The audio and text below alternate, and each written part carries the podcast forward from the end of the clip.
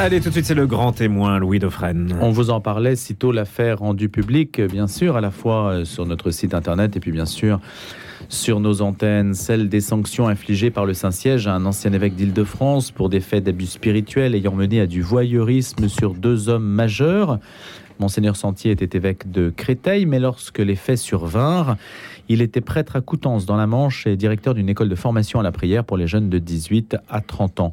L'annonce de sanctions disciplinaires fut rendue publique par le magazine Famille chrétienne qui avait pris de vitesse sur ce coup, si on peut dire le magazine Goliath, habitué à ces trombinoscopes euh, des évêques, et qui avait aussi phosphoré un petit peu sur cette histoire.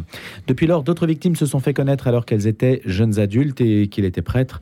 C'est ce que faisait valoir un petit peu après l'archevêque de Rouen, monseigneur Dominique Lebrun, qui a adressé un signalement à Rome. Donc voilà pour le rappel du contexte. Vous avez tous suivi cette histoire. La question que l'on va se poser aujourd'hui, c'est celle de savoir pourquoi l'Église communique-t-elle si mal? Parce que c'est bien par la presse que la chose a été portée à la connaissance du public. Ce n'est pas ce n'est pas par une communication avisée de la part de l'épiscopat. Et puis on a le sentiment que ces affaires s'ajoutent pardon, les unes aux autres et que chaque fois c'est un petit peu le scénario, le même scénario qui se répète. Alors nous avons fait appel à un conseiller en communication de dirigeant d'entreprise qui n'est pas j'allais dire de la maison, ou qui s'il est de la maison, il a un regard extérieur sur elle et qui va pouvoir nous apporter son, son explication, son regard, son analyse et peut-être aussi ses solutions. Bonjour Mathias Léridon. Bonjour. Expliquez-nous un peu votre métier qu'on déjà saisisse ce que vous faites au quotidien. Ce que je fais avec l'ensemble des, des associés de Tilder au quotidien, c'est de réfléchir euh, à l'ensemble de l'environnement des dirigeants de grands groupes français étrangers euh, qui vont de la start-up au grand groupe côté euh, pour prendre en compte, proposer, analyser tout cet univers de communication qui devient de plus en plus complexe, qui intègre à la fois évidemment les médias, mais qui intègre l'ensemble de ce qu'on appelle les parties prenantes d'une entreprise, et puis aussi les réseaux sociaux. Et donc c'est un écosystème qui devient très complexe à gérer parce qu'il est très multiple, il est très instantané et il est mondialisé pour les entreprises, hein, pas pour les partis politiques. Il est, il est exactement le même pour les entreprises, pour les partis politiques et malheureusement de temps en temps pour les individus lorsqu'ils sont au cœur euh, d'une polémique euh, qui devient mondiale. Mais votre cœur de métier, c'est plutôt le business, l'entreprise. Notre cœur hein. de, de métier, c'est l'entreprise. L'Église est une institution à part? Je pense que c'est une organisation humaine, c'est une institution, une institution qui est un peu à part parce que évidemment sa mission est une mission euh, qui est une mission religieuse et que donc la religion est forcément quelque chose qui est à part, mais dans, ça n'est pas parce qu'en fait on a une institution qui est à part qu'elle vit dans un système fermé, dans une, vous savez, sous une bulle de, de, vide. Elle vit dans un univers de communication. Cet univers de communication, elle le partage avec l'ensemble des autres acteurs de la société en général. On est obligé de s'y soumettre. On ne peut pas dire, bah moi, écoutez, j'ai mes propres règles et puis voilà. Après tout, je ne suis pas tenu de médiatiser mes décisions. Alors c'est un peu comme si un marin euh, prenait la mer en disant, euh, je ne tiens pas compte du vent il euh, n'y a, pas de possibilité de dire je ne vais pas tenir compte du vent de la communication. Il faut euh, faire en sorte de le comprendre. Ça ne veut pas dire perdre son âme ou perdre le sens, y compris pour une entreprise. Il ne faut pas perdre le sens de sa stratégie, de sa mission.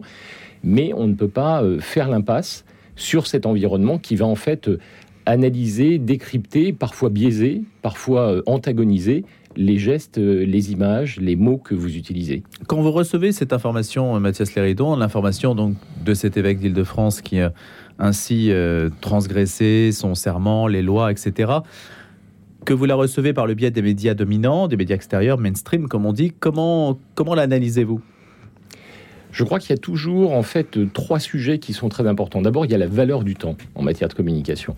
Aujourd'hui, on a une très grande difficulté lorsqu'on est une institution comme l'Église, c'est en fait de réconcilier ce qui est normalement le temps long de la religion. Euh, la religion, ce n'est pas l'instantanéité, c'est le temps long, avec des temps qui sont, eux, très très courts, voire ultra courts celui des réseaux sociaux, celui des médias, celui euh, du débat, celui euh, du débat public euh, en famille, du débat public dans la société.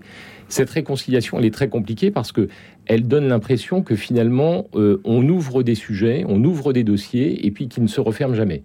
En l'occurrence, dans ce, dans ce dossier, on a un signalement. Alors déjà, rien que les mots utilisés sont très importants. C'est-à-dire qu'un signalement l'opinion publique, un signalement, elle ne sait pas très bien ce que c'est un signalement. Ça veut dire qu'on signale quelque chose, mais alors est-ce qu'on le signale pour qu'il y ait une sanction? Il n'y a pas de sanction. Quand est-ce qu'aura lieu la sanction? On voit bien que la réconciliation de ces valeurs du temps est très compliquée. Puis après ça, il y a une bataille d'image. Et ce qui est vrai qu'on peut constater, sans mettre de jugement de valeur, c'est que euh, l'institution euh, religieuse catholique, qui a longtemps été une professionnelle de l'image, hein, quand on regarde dans l'histoire de la religion euh, catholique, il y avait un vrai professionnalisme de l'image, les frontons des églises et des cathédrales, l'ensemble des éléments visuels qui étaient utilisés autour, de, autour de la religion et de la pratique de la religion catholique. Jean-Paul II, avec euh, ce, signe très symbolique lorsqu'il arrivait dans un pays, qu'il embrassait le sol du pays en sortant de, l'avion, on a un peu l'impression que cette euh, maîtrise de l'image s'est érodée. Et que donc aujourd'hui, dans cette grande bataille d'image, et notamment cette bataille d'image des réseaux sociaux, bah, finalement, euh, l'institution religieuse, elle a un peu perdu la bataille et elle a du mal à reprendre le dessus en matière d'image. Vous voulez dire qu'il y a un capital hérité de Jean-Paul II qui aurait pu être davantage exploité? Je ne sais pas si c'est le capital euh, ou l'héritage de Jean-Paul II. En tout cas, ce qui est certain, c'est qu'aujourd'hui, la parole du pape a moins d'impact sur la société en général, sur le, on va dire, le news flow de l'actualité, que ne pouvait l'avoir euh, euh, un pape comme Jean-Paul II.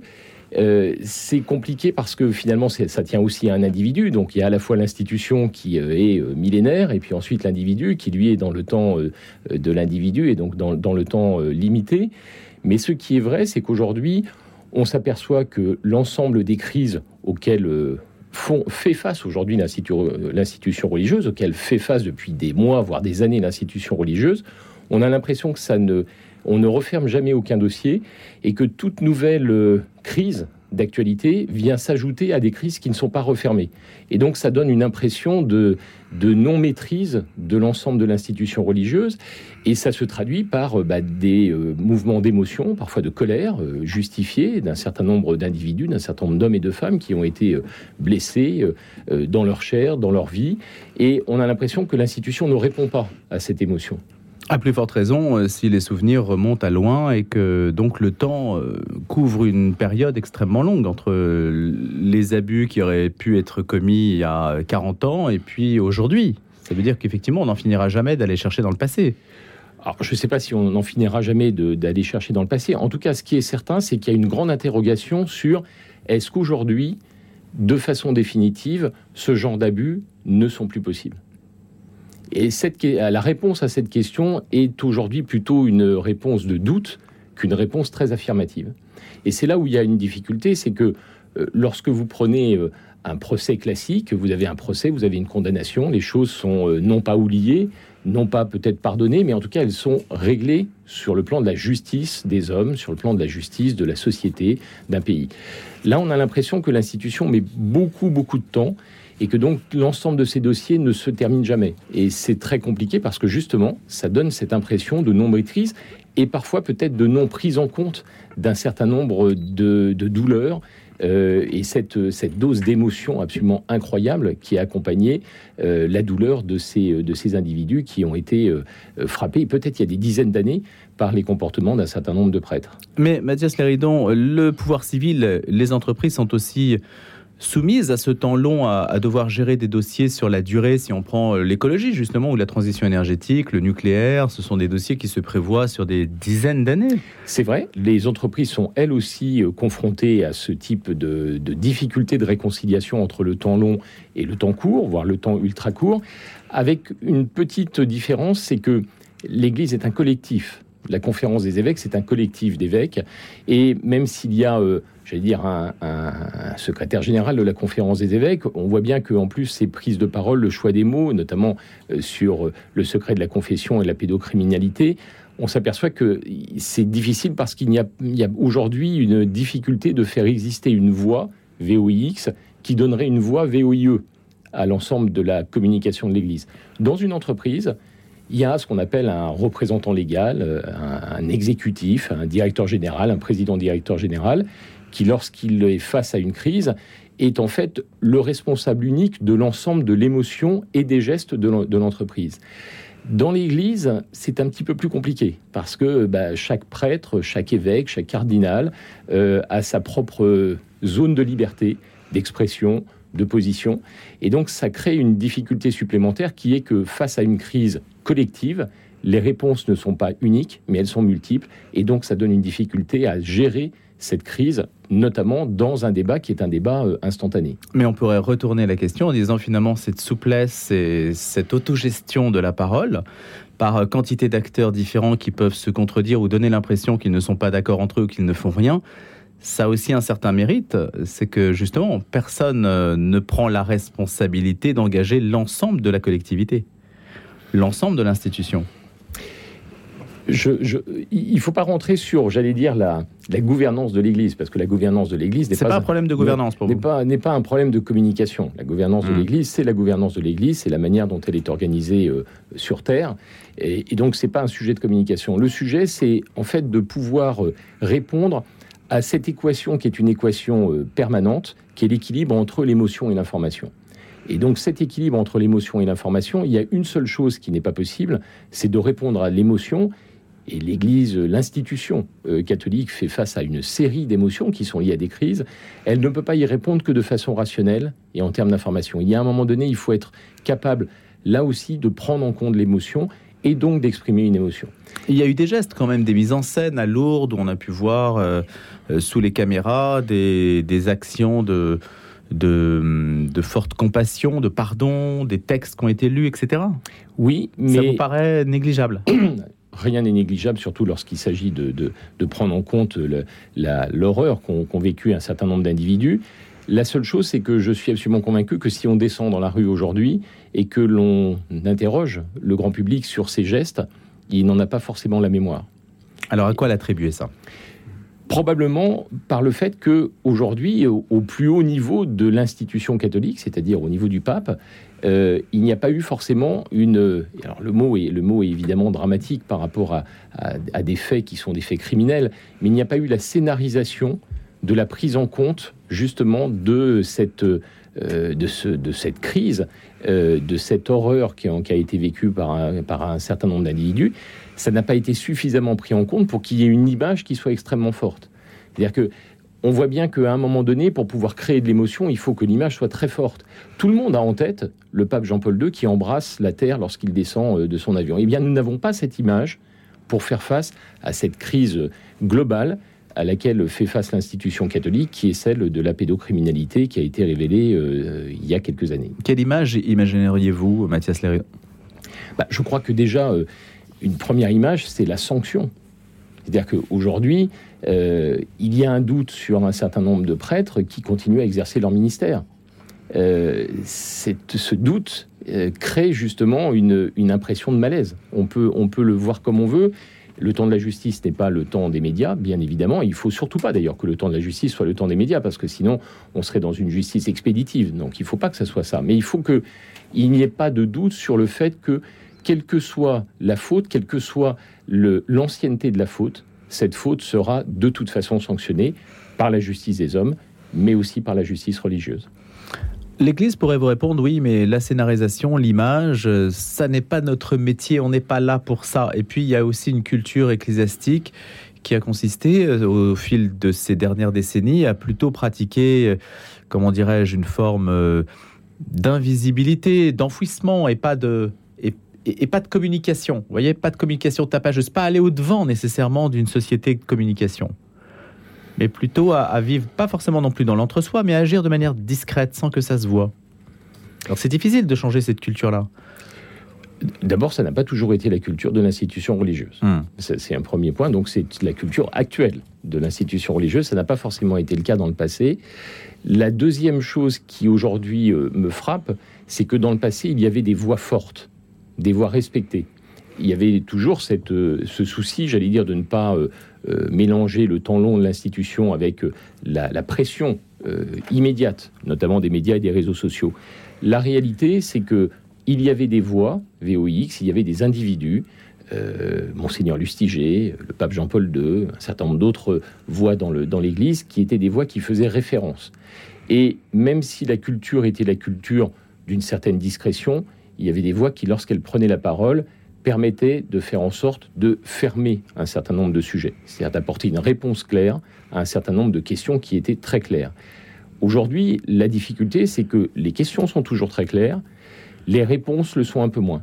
Et donc, l'effet que ça donne, c'est que finalement, on ne prend pas en compte la, puissance émotionnelle, les drames individuels qu'il y a derrière ces questions. Et ça, ça pose un problème. Alors après, encore une fois, l'institution religieuse est parfaitement libre de ses choix, y compris en termes de communication. Mais ce qui est clair, c'est que ça donne une impression, ça donne une perception. Et probablement que la perception aujourd'hui de l'institution religieuse, elle est compliquée. Je lisais euh, un sondage qui a été fait il y a, quelques semaines. On voit bien que l'opinion, y compris des pratiquants catholiques, est très euh, en, en, antagonisme avec les prises de position euh, de l'institution religieuse. C'est aussi pour ça qu'on en parle ce matin d'ailleurs, c'est qu'on a bien des retours quand même. Et donc la réalité, c'est que ça n'est pas parce que l'ensemble des pratiquants pensent quelque chose qu'il faut faire évoluer l'institution, en tout cas ce qui me paraît dangereux pour l'institution, y compris d'ailleurs pour euh, la, force morale qu'elle représente, c'est de ne pas tenir compte de ce sujet, de ne pas engager le dialogue. Ce qu'il y a de pire finalement dans une crise de communication, c'est de ne pas engager le dialogue.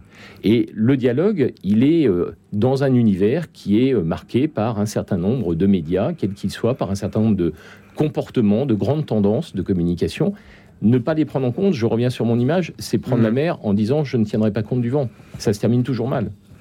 Certains pourront vous dire oui, mais vous savez, dans la, dans la vraie vie, en fait, les affaires vraiment sérieuses ne sont pas médiatisées. Les médias, c'est une sorte de théâtre auquel euh, on donne un certain rôle euh, publicitaire, euh, commercial, etc. Et tout le monde s'agite sur cette scène-là. Mais prenez les affaires quand elles sont réellement sérieuses, ou celles qui relèvent par exemple du renseignement, des intérêts suprêmes de la nation, généralement, ça n'est pas dans les médias. Et donc l'Église peut avoir le même raisonnement en disant oh, mais je ne vais pas en parler, parce que ce qui est réellement sérieux, mieux vaut ne pas en parler. Alors, mieux vaut le traiter à l'abri de la communication et à l'abri du scandale. De toute façon, dans l'histoire des hommes, rien ne reste secret pour l'éternité. Donc, heureusement, d'ailleurs, la transparence historique finit toujours par arriver. Elle peut mettre du temps à arriver, euh, d'ailleurs, il y a des lois qui font qu'à un moment donné, un certain nombre de documents qui sont classifiés sur des périodes d'une société euh, restent classifiés euh, secrets pendant un certain temps, mais à un moment donné, ils rentrent dans le domaine public. Et donc, rien ne reste secret ad vitam aeternam, ça n'est pas vrai, tout devient public. Le rôle des médias, qui est très important, est aussi de faire en sorte que un certain nombre de sujets euh, bah, finalement, euh, soit plus rapidement mis dans le débat public parce que la portée qu'ils ont euh, nécessite qu'ils soient dans le débat public. Je ne suis pas certain que les sujets dont on parle, la pédocriminalité, un certain nombre de sanctions qui ont été prises par rapport à certains individus, fassent partie des sujets qu'il faut traiter, j'allais dire, dans le secret. Il y a des victimes, il y a des victimes qui sont vivantes, il y a des victimes qui, dont la vie a été détruite. Donc, il faut faire attention à ce que euh, le secret d'un certain nombre de décisions ne soit pas si étendu que euh, tout d'un coup on oublie euh, ce que les victimes ont vécu quand elles étaient jeunes, dans leur chair, dans leur âme, dans leur, dans leur vie. Et, et donc je ne crois pas qu'on puisse appliquer ce type de secret à ce type de sujet. Mais la publicité contribue à répandre le scandale. Il y a cette idée qui est assez forte dans l'institution.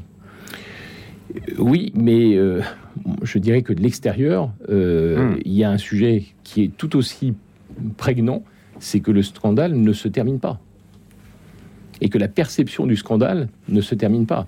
Donc euh, que euh, la publicité, euh, j'allais dire, entretienne le scandale, c'est vrai. C'est-à-dire que plus on, on parle d'un sujet, plus il devient médiatique.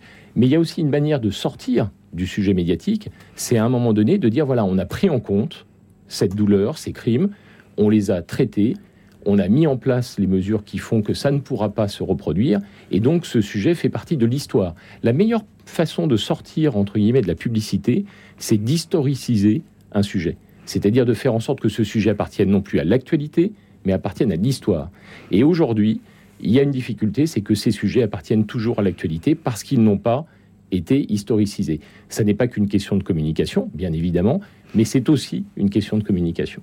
Les ressources, Mathias Léridon, on ne les invente pas quand on ne les a pas nécessairement sous la main. Les Jean-Paul II, les personnes charismatiques qui ont une voix dans la société, qui sont des références, ainsi que vous l'avez dit.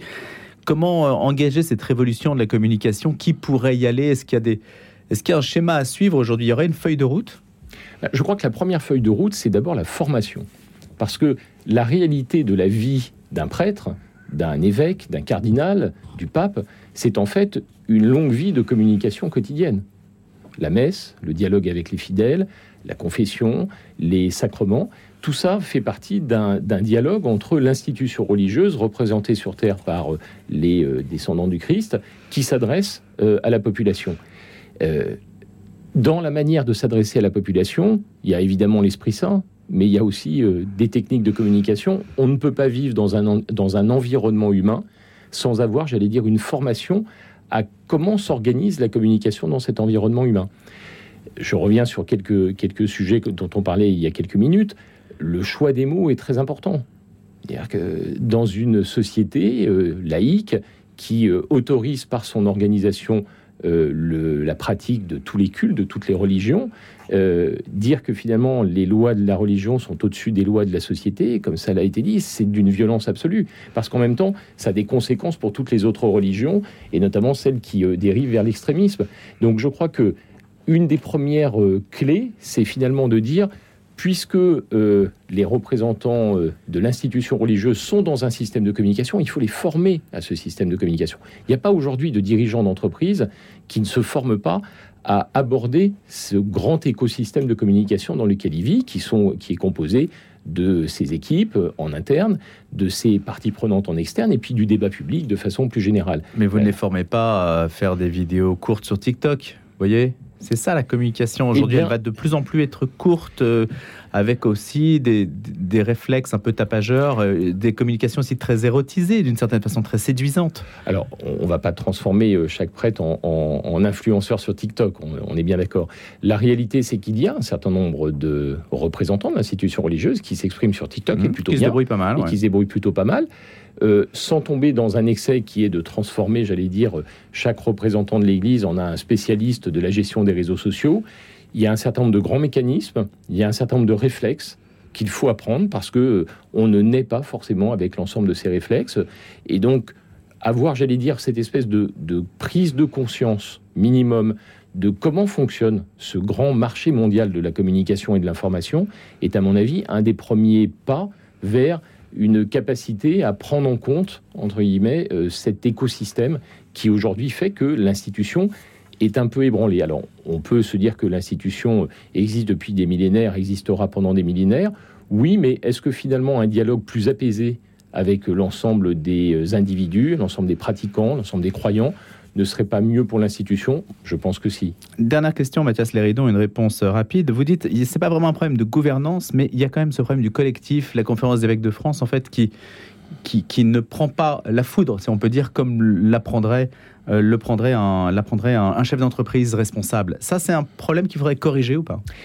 Ce qui est certain, c'est que euh, une des règles de la communication de crise, c'est que lorsqu'il y a une crise, et notamment lorsqu'il y a des vies qui sont en jeu, il n'y a qu'une seule personne dans une organisation collective qui a le, j'allais dire, la détention finale hmm. de l'émotion du hein. collectif. Hmm. Et ça, ce qui est clair, c'est que euh, on va prendre un exemple très précis. Vous avez un suicide dans une entreprise, c'est pas 10 personnes qui vont répondre, c'est le dirigeant de l'entreprise. Élément de base, merci de le rappeler, Mathias Léridon, et merci d'avoir été avec nous ce matin pour nous éclairer sur cette question complexe de la communication de l'Église. Vous êtes vous-même conseiller en communication de dirigeants d'entreprise. Merci beaucoup d'avoir été des nôtres ce matin.